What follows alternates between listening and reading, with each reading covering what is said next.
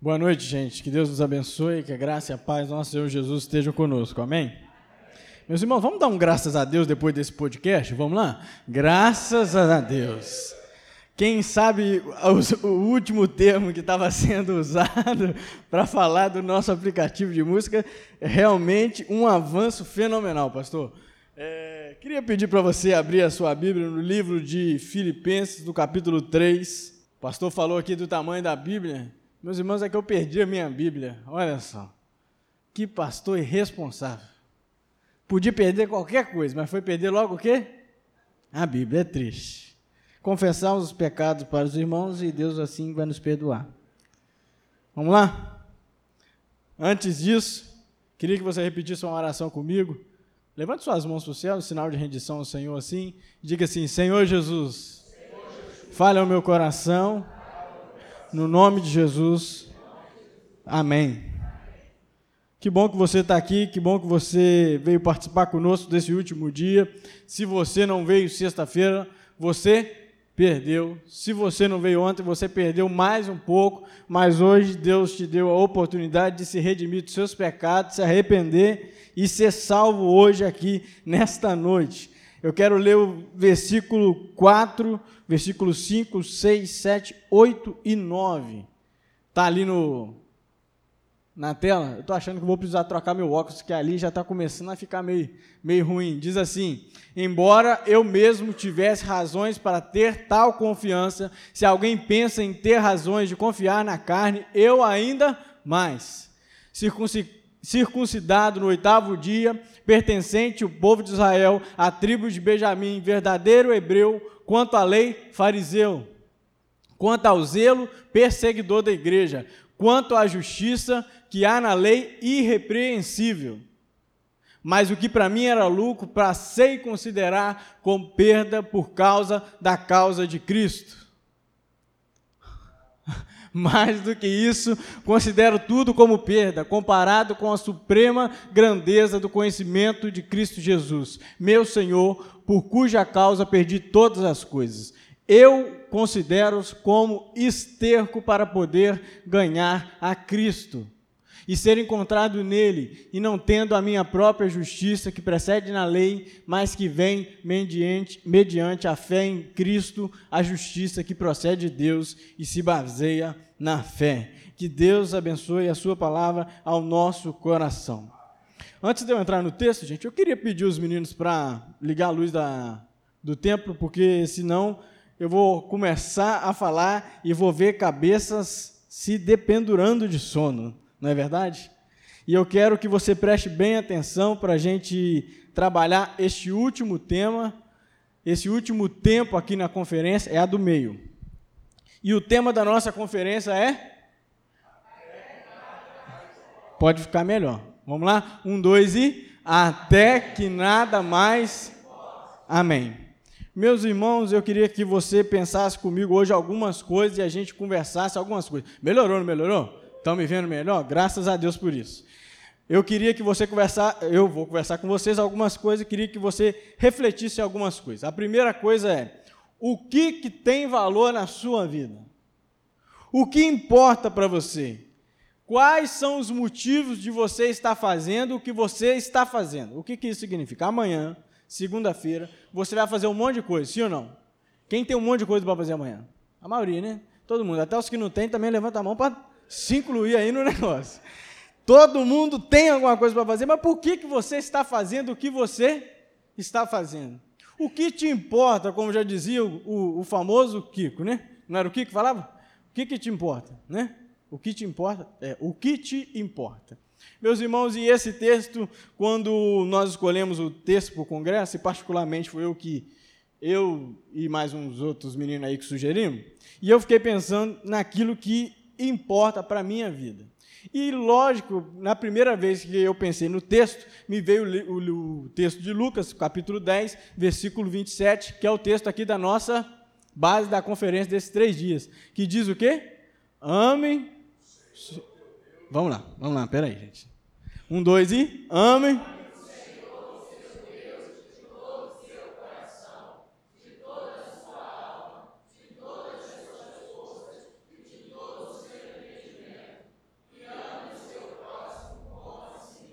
Amém.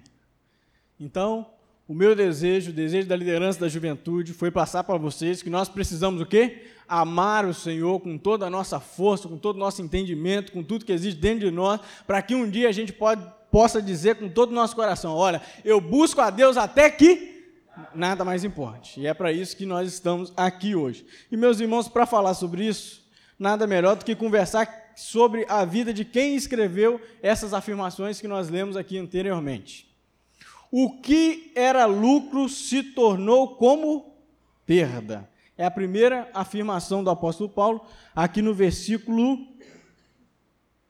4 para o 5 e para o 6 e para o 7, que é no 7 mesmo. O que era lucro se tornou perda. Meus irmãos, antes disso tudo, eu queria que você entendesse algumas coisas que acontecem dentro do contexto de Filipenses, que levam então o apóstolo Paulo a dizer essa declaração. Amém? Preste bem atenção aqui. Ó. A carta de Filipenses é escrita por Paulo quando ele está preso. Repete comigo: preso.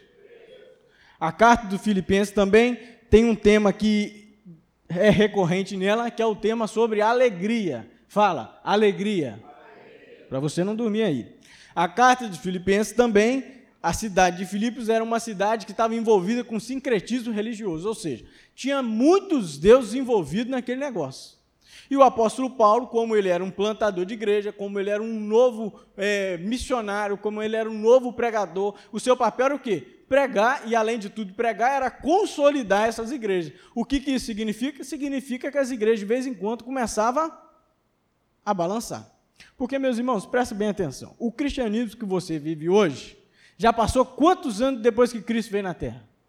2019. Não é isso que o calendário diz? Nós vamos basear aqui no calendário. A fé que nós temos é uma fé muito mais sólida em questão de saber das coisas, ter conhecimento das coisas, saber aquilo que Cristo fez com realidade. Tem estudo para tudo, gente. A teologia estuda tudo, a arqueologia está aí para mostrar muita coisa. Um dia desse eu estava vendo um vídeo no YouTube e o camarada estava mostrando lá o arqueólogo aonde estava, aonde deve ter sido o túmulo de Davi. Olha aonde está o Davi. Olha quanto tempo passou. E estão ali descobrindo e parece que sabe ali o lugar certo. Vocês estão entendendo o que eu estou falando? A gente tem mais base para acreditar nas coisas do que o povo tinha antigamente. Porque o povo era o quê? Judeu, o povo vivia uma coisa, e de repente surge um novo, uma nova religião, um novo caminho, os seguidores do caminho, como diz o livro de Atos. Então o apóstolo Paulo vai para pregar para essas pessoas e vai para consolidar essas igrejas. O que significa que o propósito, um dos propósitos primordiais do livro de Filipenses é o apóstolo Paulo agradecer a ajuda missionária que ele recebia dos filipenses, mas também fortalecê-los e encorajá-los na fé diante uma possível perseguição. Nós não sabemos nem o que é isso, o que é ser perseguido. Mas o povo sabia, graças a Deus, né, pastor? E essa epístola, então, é conhecida como Epístola da Alegria. E aí o apóstolo Paulo escreve essa declaração que a gente leu, e em resumo, ele começa dizendo assim: olha só.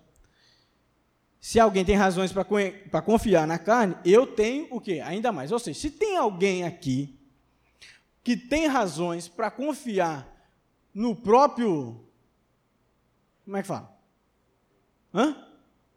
No próprio eu, é o apóstolo Paulo, porque ele está dizendo assim: olha, eu sou da tribo de Benjamim, sou do povo de Israel, eu sou fariseu, quanto à lei eu sou irrepreensível. Ou seja, existe um orgulho dele e ser isso tudo, sim ou não? Ele o tempo todo parecia que está dizendo assim: olha, o bonito aqui era quem? Sou eu. E quanto à justiça que há na lei, eu sou irrepreensível. Mas aí, meus irmãos, lá no livro de Atos, no capítulo 9, acontece uma coisinha que eu vou só destacar aqui com vocês. Enquanto isso, Saulo ainda respirava ameaças de morte contra os discípulos do Senhor. Dirigindo ao sumo sacerdote, ele pediu cartas para a sinagoga de Damasco, de maneira que, caso encontrasse ali homens ou mulheres pertencentes ao caminho, pudesse levá-los presos para Jerusalém. Ou seja, o apóstolo Paulo pediu autorização para prender aqueles que estão seguindo a Jesus. Aí no versículo 3: Em sua viagem, quando se aproximava de Damasco, de repente brilhou ao redor uma luz e ele caiu por terra e uma luz que lhe dizia assim: Saulo, Saulo, por que você me persegue? E aí Saulo pergunta quem é ele, diz: Eu sou Jesus. Meus irmãos, o apóstolo Paulo tinha uma missão de vida e ele a fez muito bem enquanto era fariseu, irrepreensível na lei, perseguidor da igreja. O Hernandes Dias Lopes disse que o apóstolo Paulo, quando ainda era Saulo e era perseguidor, perseguidor da igreja, ele era um touro indomável. Era aquele homem que dormia pensando em como no outro dia ele ia encontrar os crentes para matar os crentes. Ele dormia e acordava pensando o que, que ele ia fazer para no outro dia perseguir aqueles que estavam seguindo essa nova religião. E de repente ele tem esse encontro então com Jesus, ele tem esse encontro, muda a vida, e no versículo 7 ele diz assim: Mas para mim o que era lucro, eu comecei a considerar como perda por causa da causa de Cristo Jesus. O apóstolo Paulo, em outras palavras, diz assim: Olha, eu cresci na igreja, eu sou do povo de Deus, a minha família tem valor aqui na igreja, o meu sobrenome é pesado aqui na igreja, eu sou um verdadeiro crente. E quanto à Bíblia, ah, a Bíblia essa eu tenho muito zelo. Eu decorei muitos versículos quando era criança, nas organizações da minha instituição, que é a igreja. Eu era fiel naquilo que se propunha e de acordo com a Bíblia. E quanto à sua justiça, eu sou irrepreensível. É claro que eu trouxe para os dias de hoje, quando na verdade a igreja são as instituições do judaísmo, mas então, de repente, ele diz que perdeu tudo e teve uma mudança de vida. Meus irmãos, o encontro que Jesus, Jesus teve com o apóstolo Paulo, o encontro que Saulo teve com Jesus, o encontro que Saulo de repente teve com Jesus, teve um impacto tão grande mas tão grande na sua vida, o seu coração mudou de tal forma, o seu pensamento mudou de tal forma, que agora ele começa a pensar assim: eu fiz isso tudo à toa o tempo todo. Porque agora, foi agora que eu consegui entender que eu considero isso tudo como perda. Isso não serve para nada, não serve para nada ser irrepreensível na lei, porque na verdade existe agora uma graça. Não importa nada viver e imaginar que um fariseu ele tem lugar de primazia, porque na verdade Jesus é aquele que ama os pobres e olha para aqueles mais desamparados. Não adianta nada eu pensar que a minha família, o meu estudo vale de alguma coisa, porque Jesus diz que os bem-aventurados, aquele que não tem estudo, bem-aventurado é aquele que chora, é aquele que passa fome, porque é deles o reino do céu. Ou seja, eu perdi tempo. Eu perdi a minha vida toda. Tudo o que eu fiz até hoje eu considero como perda, por causa da causa de Cristo Jesus. Enquanto eu estava lendo esse texto, eu fico pensando: o quanto de nós estamos dando valor àquilo que se deve dar valor? O que, que nós estamos fazendo com a nossa vida? O quanto de tempo nós estamos perdendo? O quanto de minutos nós gastamos com pessoas que não vão levar a gente para lugar nenhum? Eu já fiz esse exemplo aqui umas 222 vezes, mais ou menos, e vou repetir. Quem é casado, levanta a mão. Então tá. Agora, olha só para mim, não pode olhar para a pessoa que está do lado, tá ok? Porque se o seu marido e sua esposa estiver do lado, você não vai olhar para a cara dele. Olha para mim. Quem é casado e se relacionou com outra pessoa antes da esposa ou do marido, levanta a mão. E, gente, Espera aí, vamos de novo. Vocês não entenderam, não é possível.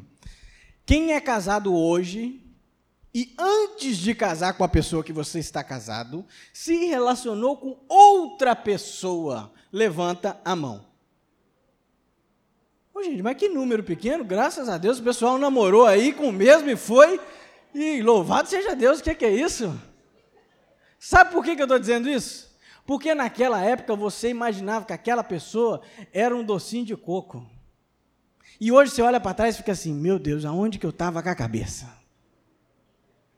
Como é que eu tive coragem? Um outro exemplo, lá em casa, como na sua casa, a minha mãe tem lá os seus 40 e alguns anos, e ela viveu uma época que você viveu com certeza. Teve uma época, gente, que as mulheres deste mundo, principalmente desse país, assim, a moda era um negócio meio diferente, um negócio assim que não é hoje. Hoje não acontece. Se vê hoje, é um negócio diferente. Os cabelos das mulheres eram um negócio diferente. Lá em casa tem uns porta-retratos que tem assim, umas 30 primas nossas, todo mundo junto. E todo mundo com o mesmo cabelo, pastor.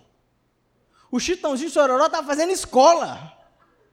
Uma franja, um cabelo alto e um rabo comprido para trás. Eu não entendo a lógica do penteado, porque é embolado em cima, fino para baixo e uma franja na testa. Eu realmente não consigo entender. Gente, quem olha para trás e pensa assim, meu Deus, onde nós estávamos com a cabeça botar um cabelo daquele? A minha mãe e minha irmã falam o tempo todo, toda vez que vê a foto e junta lá em casa, o pessoal fala: aonde nós estávamos com a cabeça de colocar um cabelo desse e achar que isso era bonito? Ô, gente, a moda é um negócio que muda tanto, e a cada mico que a gente pensa que já passou, é ou não é? Às vezes eu vejo umas fotos minhas, eu sei que eu estou mais acabado hoje, mas eu vejo e fico pensando, eu melhorei, foi muito. Porque era cada roupa atravessada, uns negócios que não combinava, um cabelo que não dava. Por quê? Porque a gente mudou. A cabeça mudou. A vida andou para frente. E a gente hoje imagina que os cabelos de poodle não servem mais. É ou não é? É isso. O que que isso tem a ver com a história aqui? Gente, eu estou dizendo que o apóstolo Paulo teve uma mudança tão brutal de vida que tudo que ele imaginava fazer na vida dele, ele desistiu para fazer outra coisa. Sabe aquela pessoa que tem sonho, mas sonho, desejo de passar numa universidade pública? Sabe? Aí eu morro de amores, eu quero, eu quero. Aí de repente ela fala assim: eu não quero nada disso, eu vou trabalhar na roça. Para a gente isso é uma coisa inconcebível, mas, gente, a mudança de vida é mais ou menos essa. É alguém que é perseguidor da igreja e agora começa a ser o quê? Perseguido. Quantas vezes o apóstolo Paulo ficou preso? Um monte. Quantas vezes o apóstolo Paulo passou naufrágio? Um monte. Quantas vezes ele passou, apanhou? O Daniel falou semana passada, contou as vezes aqui, se não me engano são 39, foi 30. Hã? Cinco vezes de 39 chibatadas. Alguém que estava o quê? Dando chibatada nos outros. A cabeça do apóstolo Paulo mudou tanto, mas tanto. Os seus desejos mudaram tanto, mas tanto. Os seus sonhos, os seus projetos, aquilo que ele pensava em fazer para a vida dele, que ele pensou assim, e ele escreveu: Olha, aquilo que eu fazia no passado e agora eu considero como perda, por causa da causa de Cristo Jesus. Meus irmãos, nós precisamos entender a verdade que depois que nós conhecemos Cristo Jesus como nosso suficiente Salvador, a nossa vida precisa ter transformação de todas as áreas. Não tem como continuar sonegando impostos, não tem como continuar traindo esposa e marido, não tem como fazendo tudo que há de errado e falar que a gente é crente. Sabe por quê? Porque quando a gente conhece a pessoa de Jesus, quando a gente entende aquilo que é a causa de Cristo, nós vamos viver pelo reino, pelo rei e pela sua justiça. Meus irmãos, não tem como. Por isso que eu vou retornar a dizer, o símbolo do evangelho, ainda que eu saiba, é uma cruz. E cruz significa dor, significa renúncia, significa morte, morte para os prazeres desse mundo, morte para as coisas que não têm valor. Ainda não é uma cama. Tem muita gente que acha que o símbolo do cristianismo é uma cama. E que tudo Deus vai nos dar é só esfregar a lâmpada mágica e o Aladim celestial vai aparecer e vai nos dar as bênçãos. Ei, presta atenção, a gente não adora e a gente não vive as coisas de Jesus por causa daquilo que Cristo pode nos dar. Nós seguimos a Jesus por causa daquilo que Cristo já fez. É por causa daquilo que Cristo fez na cruz do Calvário que nós seguimos Jesus. Meus irmãos, se Deus não nos abençoasse mais, se Deus não desse bens materiais para as nossas vidas, se Deus não nos desse saúde, nada mais importa, porque Ele já fez tudo o que podia fazer naquela cruz. E você está fazendo o que da sua vida? O que, que você tem feito? Qual é a causa que você tem lutado?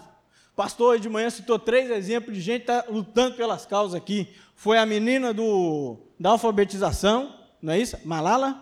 A outra, a Greta, decorei o nome porque Greta lá na minha terra é espaço entre uma coisa e outra, é uma Greta. Aí eu decorei. a Greta lá que está fazendo um negócio nos Estados Unidos sobre o meio ambiente, e a outra é o. A irmã Dulce, é aquela que leva os enfermos para casa e levou e ficou bem conhecido por isso. Elas estão vivendo e estão morrendo por essa causa. E nós, gente, nós estamos fazendo o quê? Nós estamos passando tempo. Sim. Gente, nós não somos vaca. Os meus exemplos são sempre rurais, eu não sei porquê. Incrível, depois que eu falo que eu fico pensando. Nós não somos vaca que fica ali comendo e ruminando, comendo e ruminando, comendo e ruminando. Alguém sabe o que é ruminar? Todo mundo sabe? Põe legenda ou não? Tá certo. Come e rumina, come. Eu ficava olhando as vacas lá no sítio, aquela coisa toda, e ficava pensando, meu Deus, que vidinha, hein? Come, vomita e come de novo, e fica nesse negócio o dia inteiro. Gente, nós não viemos para a terra para fazer isso, não. Ei, presta atenção aqui. A Bíblia tem um projeto para nós. Deus escreveu uma história que está ali, no tamanho daquela Bíblia toda ali. Sabe o que, que significa aquilo ali? Do começo ao fim, Deus quer se relacionar comigo e com você. Sabe para que, Ele criou eu e você? Para que nós possamos buscar a Deus. E buscar a Deus até onde, Igor? 21 dias de jejum? Foi isso que o Subirá fez? Não, é buscar a Deus até que nada mais nos importe. Ah, mas eu vou buscar a Deus, eu não tenho tempo, meus irmãos, presta atenção, você precisa mudar a sua cabeça. Se não tiver tempo para mais nada, você tiver gastado seu tempo buscando a Deus, já valeu de tudo. Sabe por quê? Não adianta dar 10 telefonemas caçando cliente e não fazer nada de oração, porque às vezes você vai ficar 23 horas de oração, vai dar um telefonema e vai matar o mês inteiro. Sabe por quê? Porque nós fomos criados para buscar a Deus até que nada mais nos importe. Olha só, quando eu saí de casa, lá no Rancho Fundo, muito tempo atrás, eu pensava assim: meu Deus, eu estou saindo de casa, estou abandonando a minha mãe aqui, meus pais, aquela coisa toda, minha irmã, é aquele sofrimento, chororô na rodoviária toda vez que sai, toda vez que volta, aquela coisa. E aí eu ficava pensando assim: meu Deus, será que isso tudo vai valer a pena? Será que é isso mesmo? Mas aí eu lia lá no texto bíblico assim, quando os irmãos de Jesus, os irmãos, tá, né? A família de Jesus, estão lá e o pessoal fala assim, ó, seus irmãos estão aí, seus familiares estão aí. O que, que Jesus diz? Os meus familiares são, são esses que estão aqui. Porque aquele que abandonar pai e mãe, pai e mãe, por amor ao meu nome, esses sim vão ser abençoados por mim e eu vou ter uma casa para eles. E na casa do meu pai tem o quê? Muita morada, ou seja, cabe todo mundo. E nós precisamos entender que nós fomos feitos para buscar a glória de Deus. Para que, que você foi feito? Fala para a pessoa do seu lado aí. Para que, que eu fui feito? Repete para ela agora assim: para buscar a glória de Deus. Vamos ler versículo 8. Já está ali, ó. Que pensamento, hein, Pedro? Mais do que isso, considere tudo como perda comparado à suprema grandeza do conhecimento de Cristo Jesus. Por quem eu perdi o quê? Perdeu uma coisa? Perdeu duas? Perdeu o quê? Todas as coisas. Eu as considero como para poder ganhar a Cristo Jesus. E aí os exemplos rurais estão na própria Bíblia, né, meus irmãos? Todo mundo sabe que é esterco? Exatamente. Ou seja, isso tudo que eu fiz na vida não valeu de nada. Olha só, é, uma vez eu ouvi uma pessoa dizer assim: eu não posso voltar no tempo, passei muito tempo afastado do Evangelho, gastei muito tempo com aquilo que não devia, gastei minha vida inteira lá fora, bebi muito tempo. Isso é a realidade de muitos de nós, gente. De muita gente não teve a oportunidade de crescer na igreja. E os mesmos que cresceram na igreja, um dia se desviaram. Porque ninguém cresce na igreja e se converte. O negócio não é assim. A gente precisa ter uma experiência pessoal com Deus. Mas aí a pessoa estava dizendo assim: Olha, mas esse tempo perdido, agora eu entendo que eu estava completamente o quê? Errado. Perdi foi tempo, perdi todas as coisas, não valeu de nada, porque o conhecimento de Cristo que, que aconteceu? Entrou na minha cabeça e ele é tão grande que agora eu me sinto o quê? Aprisionado. Eu mandei um. Eu estava fazendo meu devocional esses dias e eu mandei uma frase para o pastor. Que o Spurgeon escreveu assim: nas cortes do rei Jesus não se usam correntes. Ele nos chamou para a liberdade. Vou repetir: nas cortes do rei Jesus não se usam correntes. Aí no mesmo dia eu fui ler o Martin Lloyd Jones. Aí o Martin Lloyd Jones falou assim: Nós somos acorrentados por Cristo Jesus. Eu fiquei pensando assim: Ué, gente, decide. Nós estamos amarrados ou nós não estamos? Só que o Spurgeon está dizendo que Cristo não nos amarra de um jeito ruim. Cristo não nos maltrata. Cristo não nos coloca em corrente para nos fazer sofrer. E o Márcio Loizone está dizendo assim: olha, a graça é tão grande, a graça é tão poderosa, a graça é tão maravilhosa que eu me sinto o quê? Acorrentado e prisioneiro. Não é isso que o apóstolo Paulo fala? Nós, eu me considero um prisioneiro de Cristo. Ele fala isso o tempo todo. Meus irmãos, sabe aquele entendimento que está dentro do seu coração, que você escuta assim? O pastor saiu, vou falar. Você lembra da musiquinha que ele cantou aqui hoje de manhã? Aquela coisa mais louca que eu já vi na vida? Falando que eles brincavam cantando assim: o crente não bebe cerveja, o crente. Eu nunca vi isso na vida, a brincadeira dele. Por isso que ele é crente assim: o crente não bebe cerveja, só bebe o quê? Só bebe Guaraná. O que, que isso significa? Quando alguém chama você para tomar o quê? A cerveja, você pensa assim, meu Deus, como é que essa pessoa tem coragem de tomar cerveja? Ir lá para o bar, ficar lá. Sabe esse sentimento que pensa assim dentro de você? De reversão dentro de você? Sabe? Sabe o que, que isso significa? Que você está aprisionado pela graça de Deus. Você pensa assim, se eu fizer, eu sei que eu vou errar, e depois o quê? Eu vou me arrepender. De vez em quando a gente faz. De vez em sempre, na verdade. Mas o que isso significa? É significa que a gente já não está conseguindo mais viver pensando no padrão do mundo. Gente, tem gente que é mundano Jesus. Tem gente que é mundano. O que, que isso significa? Quando o livro de Romanos fala assim, olha, não entrem, não se amoldem no padrão deste mundo, significa o quê? Olha, vocês saiam disso. Aquilo que o mundo falar, vocês façam ao contrário. Porque nós não podemos estar dentro do padrão do mundo. Sabe esse sentimento que você olha alguém fazendo alguma coisa e não consegue entender? Isso é graça, é uma graça que é tão forte na sua cabeça que você não se vê fazendo tal coisa mais. Gente, de vez em quando a gente fica pensando em fugir de Jesus, não fica? Quem já teve esse sentimento no coração? Eu já tive várias vezes. Eu pensei, ah, eu vou parar com isso, vou viver uma outra vida, vou ser um jogador de futebol bem famoso aí, com devido talento que Deus já de, derramou sobre a minha vida. E eu fico pensando assim, às vezes eu vou fazer outra coisa, mas às vezes eu penso assim, meu Deus, mas eu não consigo. Nem se eu quisesse.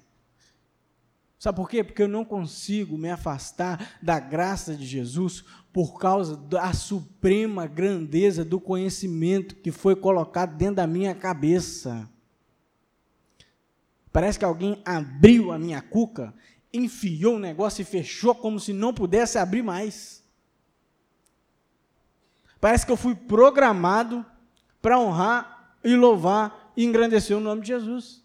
Eu não consigo, embora a gente peca, a gente erra, a gente faz trem errado, eu não consigo pensar que um dia eu vou me desviar do Evangelho.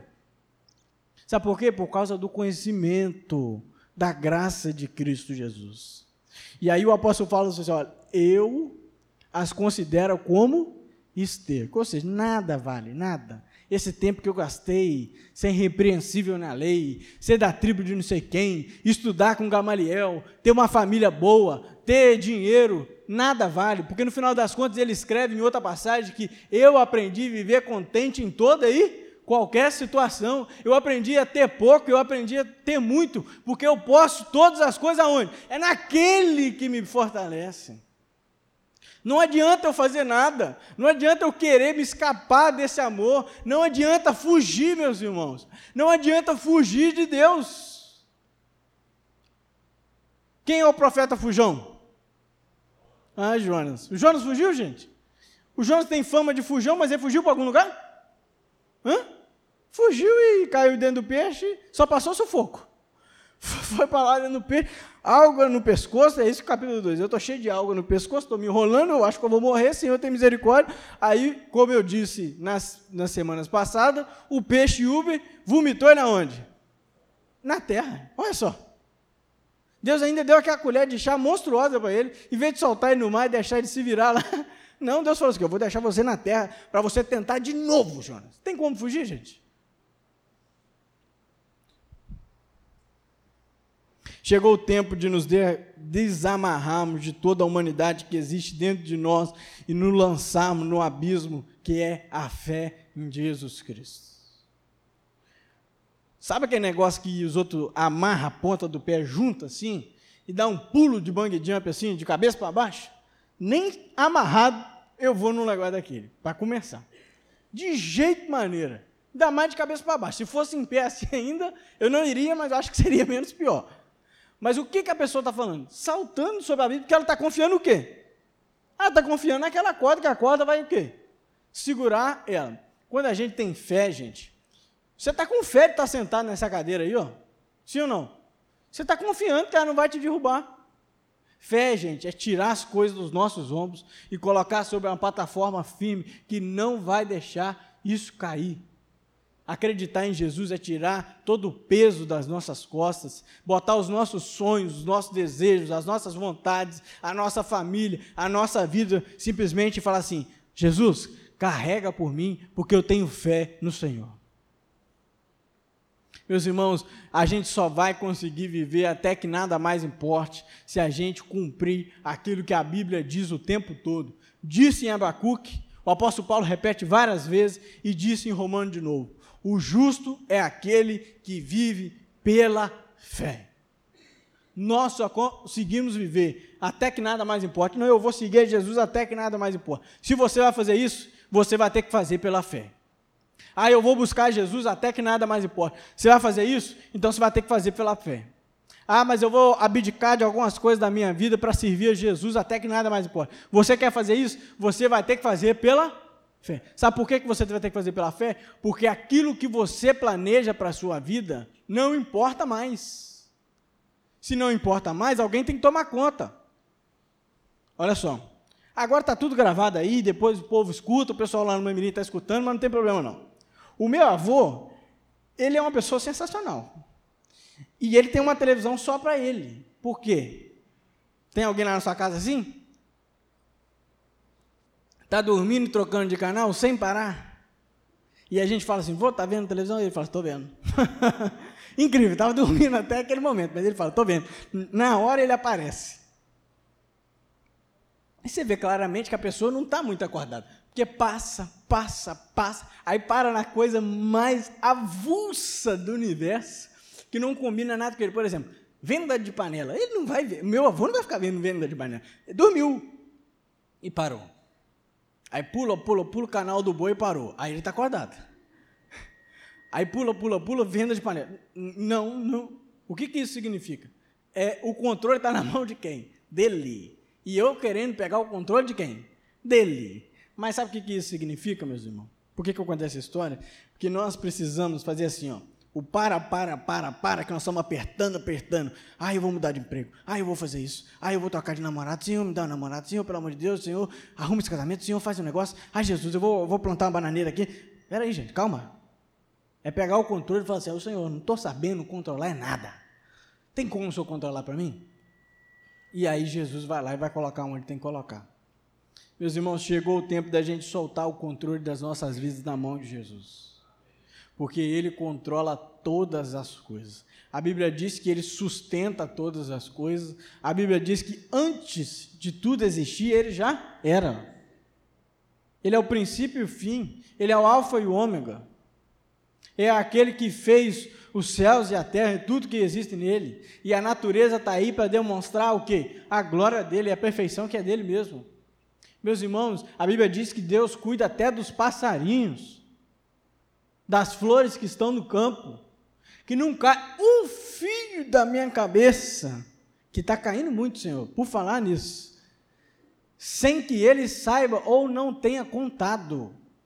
Ou seja, nós precisamos ficar mordendo todo dia os dentes e os pedaços dos dedos e morrer de preocupação? Tem, gente, pensa comigo, tem necessidade? O livro de Tiago diz que a vida é um vapor que aparece e vai embora. Nós não sabemos o dia de amanhã, a Bíblia diz isso o tempo todo. E a gente fica o quê? Querendo controlar um negócio que. Um dia desse eu conversei com um amigo meu, ele falou assim, cara, daqui três anos eu vou fazer isso. Eu falei, ó, oh, bicho, você está ficando doido. Calma, o que, que é isso, cara? Vamos viver agora aqui, ué. Daqui três anos você está querendo fazer um negócio. Gente, uma coisa é planejamento, outra coisa é ansiedade louca para resolver as coisas. Não tem como, meus irmãos. Aquele que controla as nossas vidas é a pessoa de Jesus Cristo. Meus irmãos, eu não tenho dúvida nenhuma. O apóstolo Paulo, desde que nasceu, já estava programado para ele ser o que ele foi. Não é à toa que quando ele tem um encontro no capítulo 9 de Atos, ele tem um encontro na primeira parte do texto, na segunda parte, eh, eh, Jesus diz assim: Olha, eu vou fazer com que ele sofra por amor ao meu nome. Ou seja, está tudo armado, Paulo. Estava tudo armado na agenda de Deus, gente. Gente, Deus não demora. Deus faz as coisas no tempo que é dele. Às vezes você está aqui hoje não sabendo o que é que faz mais, não tem resolução para nada. Presta atenção. Existe um tempo de Deus para nós, existe algo preparado por Ele para nos abençoar. Existe um tempo que todas as coisas vão se resolver. E se não se resolver aqui, vão se resolver na eternidade. Um dia tudo será diferente, gente. Tudo será diferente. Não vai haver mais choro. Haverá alegria. Não haverá mais dor. Sabe por quê? Porque nós estaremos com o nosso Pai o resto das nossas vidas. Meus irmãos, viver até que nada mais importe é viver pela fé. Nós precisamos entender que, como diz o apóstolo Paulo em 1 Coríntios, capítulo 10, versículo 31, portanto, quer comais, quer bebais, ou façais, fa façais qualquer outra coisa, fazei tudo para a glória de Deus. É necessário entendimento urgente e da necessidade de fazermos as coisas intencionalmente para a glória de Deus. Presta atenção, ser o melhor trabalhador da sua empresa não é um mérito para você. O mérito tem que ser para a pessoa de Jesus. Ser o melhor, sei lá, engenheiro da vida, não é um mérito para você, é ser para a pessoa de Jesus. Quando os meninos estão tocando aqui na frente, estão tocando bem e estão aprendendo. É igual, vou dar um exemplo aqui do Caio, estava aqui ontem fazendo 18 anos, está tocando tudo aí já. Isso, Caio, não é para você, meu filho, é para a glória de Jesus. É para que as outras pessoas vejam e falem assim: olha, isso é para que Cristo seja glorificado em você. Nós precisamos entender que Deus é a causa, nossa vida é a causa da glória de Deus. Por isso que eu falei para você, fala para a pessoa que está do seu lado, não sei o quê, nós nascemos o quê? Para buscar a glória de Deus e resplandecer essa glória. Gente, viver até que nada mais importe é viver para a glória de Deus não é viver no marasmo, porque a vontade de Deus ela é boa, perfeita e agradável, mas geralmente, vou repetir, ela não nos traz conforto, não. A gente sempre anda onde? No limite. Eu vi um pastor, eu não vou citar o nome, o pastor conhece muito bem, ele falou que estava dirigindo na, numa estrada onde tinha radar, e ele estava assim, era, vamos botar que era 100, ele estava assim, 96 tá, tá, tá, tá, tá, tá. E ele falou, estou controlando, vou, eu vou, vou no limite, no limite. Dizer que dirige com torcida, sabe o que é dirigir com torcida, né? Tá a mulher, as, crianças atrás, todo mundo, e todo mundo, vai para lá, vai para cá, vai para gol, Brasil, e fica aquela coisa toda assim, confusa dentro do carro. E aí, ele falou que foi prestar atenção na torcida, quando percebeu, passou 110. O que, que aconteceu? Multa dentro de casa. Aí, ou seja, gente, a gente ele estava falando que a gente não pode viver no limite do pecado. Mas hoje eu quero dizer que nós temos que viver no limite, na parte que não nos traz conforto, mas é na parte que glorifica a Deus. Viver na parte que glorifica a Deus, gente, é ter renúncia das coisas que a gente quer fazer. Tem hora, gente, que eu tenho certeza absoluta que o pastor Antônio não quer pregar e ele tem que pregar. É porque já aconteceu comigo. Se já aconteceu comigo, já aconteceu com ele. Amanhã tem muita gente aqui que não está querendo ir trabalhar, mas tem que fazer o quê? Tem que ir trabalhar. Nessa chuva, então, Maravilha, aleluia. Louvado seja o nome do Senhor, porque você tem um emprego que tem muita gente precisando. Sabe o que é isso, gente? É viver e renunciar o meu eu, as coisas da carne, porque agora nós vamos dar lugar ao Espírito. Sabe o que isso significa? Que é quando alguém tem, vem conversar com você e você pensa assim, ai meu Deus, já vem aquela pessoa chata, vai começar a abrir a vida dela para mim. Você tem que ter o quê? Paciência no seu coração de dizer para ela assim, fulano, você precisa conhecer a pessoa de Jesus. Porque a gente sempre quer fugir dessas coisas, gente. A gente sempre quer fugir daquilo que nos traz conforto. Mas nós precisamos entender que viver até que nada mais importe é viver pela fé. É necessário viver é, uma vida que, se for necessário, a gente morra por ela. Porque o apóstolo Paulo chega uma hora que ele fala assim: Ah, eu preferia morrer. Porque se eu tivesse morto, o que, que ia acontecer? Eu estaria com o meu Senhor, estaria tudo resolvido. Mas eu ainda acredito que Deus me quer um pouco aqui para fazer a vontade dele. Morrer para mim é lucro. Meus irmãos, tem gente que não quer abrir mão de nada, não quer abrir mão de sonho nenhum, não quer abrir mão de vontade nenhuma, não quer abrir mão de desejo nenhum para cumprir aquilo que Deus nos chamou para fazer. Que nesse dia de hoje, que nessa noite você entenda que viver até que nada mais importe é ter uma vida pela fé na causa de Cristo Jesus. Que o conhecimento de Jesus invada o teu coração, invada a tua mente, esclareça os seus sonhos. Coloque num papel se for necessário, gente. Tem hora que a gente tem que parar as nossas vidas e clarear assim, ó, escrever. Eu sonho isso, isso, isso. Aí você olha para a Bíblia. Isso está de acordo com a vontade de Deus? A pessoa que eu quero casar tem a ver com aquilo que Deus quer que eu faça para a minha vida?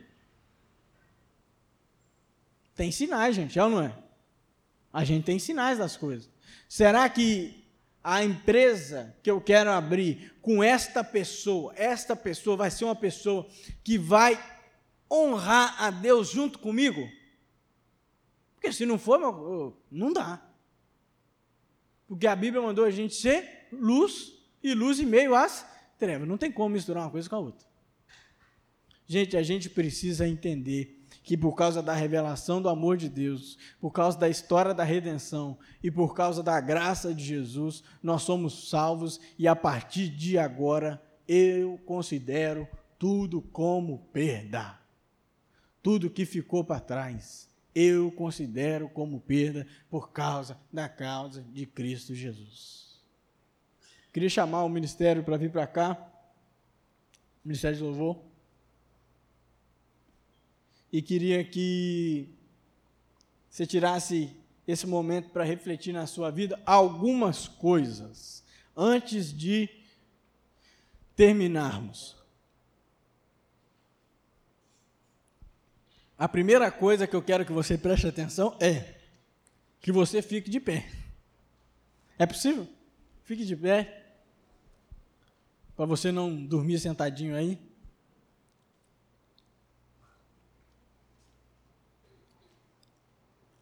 E você vai pensar assim, ó. Primeira pergunta que você vai refletir sobre ela. Eu estou vivendo para a glória de Deus? Prestou atenção aqui? Você vai ficar pensando aí, ó. Eu estou vivendo para a glória de Deus? Primeira coisa. Segunda coisa, eu estou me esforçando, eu estou me renunciando, eu estou deixando para trás aquilo que eu quero para viver uma vida até que nada mais importe? Gente, isso não é uma frase bonita, não. Isso é algo que precisa estar dentro de nós. Não importa o que, que eu quero, importa é que Cristo quer, porque eu considero tudo como por causa da causa de Cristo Jesus. Primeira coisa, você vai pensar, estou vivendo para a glória de Deus? Segunda coisa, você vai pensar, eu estou vivendo é, até que nada mais importe, eu estou deixando para trás as coisas que eu quero. E a terceira coisa, será que esse conhecimento de Jesus me invadiu de tal modo que eu já não mais consigo viver sem Ele? As perguntas são cumpridas, mas eu creio que você conseguiu pegar. Sabe por quê, gente? Porque a gente muda de vida é numa decisão. Tem 41 dias que eu estou correndo. Que, que isso significa? Porque eu decidi correr, é ou não é? Correndo é exercício, tá? Tem 32 dias que eu estou estudando inglês. Por que, que eu estou estudando inglês todos os dias? Porque eu decidi estudar inglês todos os dias. Tem alguns dias que eu não tomo refrigerante que eu não, não contei. Isso significa o quê? Que eu decidi o quê? Não tomar o quê? Refrigerante. E hoje é o dia de você decidir viver para a glória de Deus. Amanhã você vai começar a semana diferente. Vai começar dando Jesus te abençoe para o pessoal na rua. Que Deus te abençoe. Quando aquela pessoa que vai vir falar com você vier falar e você está sem paciência, você vai engolir a sua impaciência e vai dar uma palavra de bênção para a vida dela. Você vai começar a ser um soldado de Cristo Jesus. Você vai começar a impactar a vida dos outros. E você que não tinha casa de paz nenhuma, vai abrir umas três logo. Porque a gente muda de vida onde? É numa decisão. E nós precisamos mudar de vida, gente. Porque o pastor pregou e pregou muito hoje de manhã e disse que a nossa fé precisa viver e a nossa vida precisa ser o quê? Pública, prática e pura. Vamos melhorar a nossa cabeça, gente. Chegou o tempo de ler a Bíblia e praticar aquilo que ela nos diz. Sabe por quê? Porque nós não vamos ganhar o Rio de Janeiro só no gogó. Porque do gogó o mundo já conhece como é que é a nossa retórica. Nós precisamos fazer ação e junto com a ação pregar a pessoa de Jesus. Vamos cantar?